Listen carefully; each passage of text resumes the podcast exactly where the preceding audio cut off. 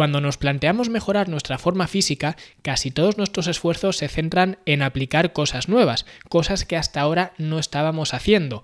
Y aplicando la lógica puede tener sentido, pero también puede ser una estrategia poco inteligente y en este episodio voy a desvelarte por qué. Yo soy Luis Carballo y esto es el podcast de Fitness en la Nube.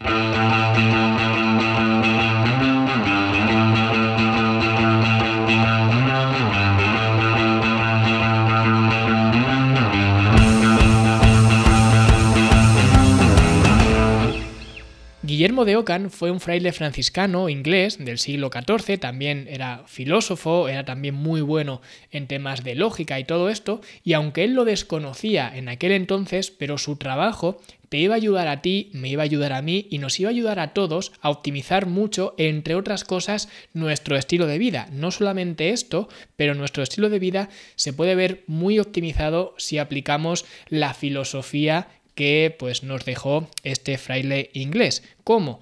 Pues a través de un secreto que escribió en 1300 eh, y que además hizo que el Papa les comulgara. Y este secreto fueron simplemente dos principios bajo los cuales eh, pues vivió este monje y por los que hoy se le reconoce, o al menos el, renombre que tiene, lo tiene gracias a estos dos principios, porque esencialmente eran dos, eran básicamente la pluralidad, que esto significa que a menos que haya necesidad, la pluralidad debe ser evitada.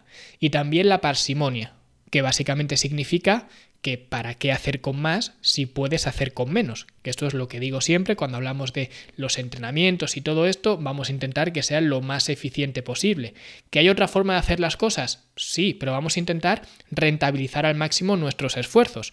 Y aunque estos principios puedan parecer acertijos de un escape room, se pueden resumir de una forma mucho más elegante y que creo que es lo que más ha trascendido y lo que más la gente suele conocer. A lo mejor no sabe de dónde viene, pero todos hemos escuchado eso de en igualdad de condiciones, la explicación más simple suele ser la más probable. Pues a este principio se le llama la navaja de Ockham y aunque no se puede considerar parte del método científico, porque no lo es, sí que se utiliza mucho para guiar a los científicos a desarrollar sobre todo modelos teóricos y de esta forma luego pues continuar con ese desarrollo de esa hipótesis o de esa teoría.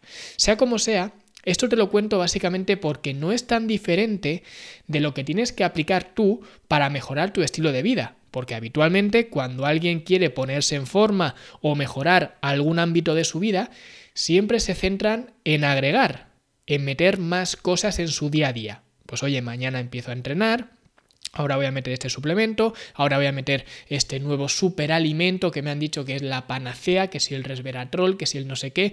Todo el mundo se centra en meter, en añadir más cosas. Sin embargo, es mucho más inteligente plantearse qué es lo que debes eliminar antes de agregar nada nuevo. Y por poner un ejemplo muy sencillo, hoy he recibido un email de un chico que se llama Abraham que me decía esto. Mi mayor problema a la hora de mejorar mi físico sin duda ha sido la ingesta de alcohol, no de manera excesiva, pero sí, y no tener también una hoja de ruta en torno a la alimentación. Y básicamente pongo este correo y lo cito porque creo que resulta muy evidente, y no digo fácil, digo evidente, ver en este correo, en estas dos líneas, ver dónde está el problema. O en otras palabras, si sabes que tu mayor limitación es el alcohol, lo primero que deberías hacer es eliminar el alcohol.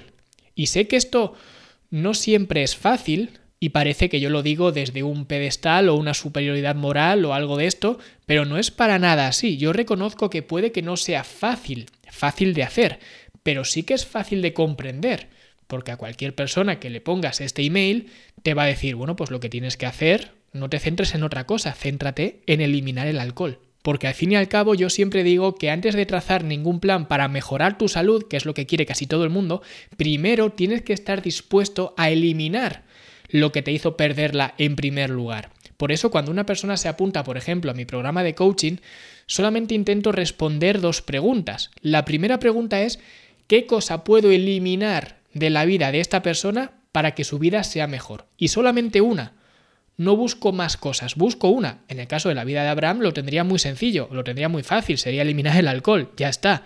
Y ahora, ¿qué cosa puedo añadir a la vida de esta persona para que su vida sea mejor? Y de nuevo, solo una. Y voy quitando una y metiendo una, quitando una y metiendo una. Porque antes de añadir, siempre me centro en quitar. Porque un nuevo estilo de vida, aunque la gente se piense que se basa en meter más cosas, en realidad se forja a base de eliminar, a base de quitar, no a base de añadir. Y una vez que hayas quitado lo que te ha hecho llegar a tu situación actual, que entiendo que si quieres mejorar tu forma física, tu salud o lo que sea, pues no va a ser ideal o al menos pretendes que sea mejor, una vez que has quitado lo que te ha hecho llegar a la situación en la que estás ahora, ya podrás empezar a añadir, pero no antes. Siempre primero eliminar, siempre primero quitar. Y a partir de aquí podrás ir añadiendo, podrás ir viendo qué es lo que puedes añadir en tu día a día, pero siempre habiendo dejado el espacio necesario para poder meter cosas. Y por eso mi trabajo, como digo siempre, se basa en analizar el estilo de vida de la persona y de esta forma pues irle aconsejando que vaya dejando ciertas cosas y que vaya implementando otras cosas. Así que si quieres que te haga una evaluación de tu estilo de vida y te vaya aconsejando qué meter y qué quitar, sobre todo qué quitar, puedes rellenar la solicitud para entrar en el programa de coaching desde fitnessenlanube.com barra coaching. Y hasta aquí el episodio de hoy, espero que os haya gustado, si ha sido así, dadle like, suscribiros al podcast, dejad un comentario bonito y nosotros, como siempre, al menos durante este experimento, nos escuchamos mañana viernes.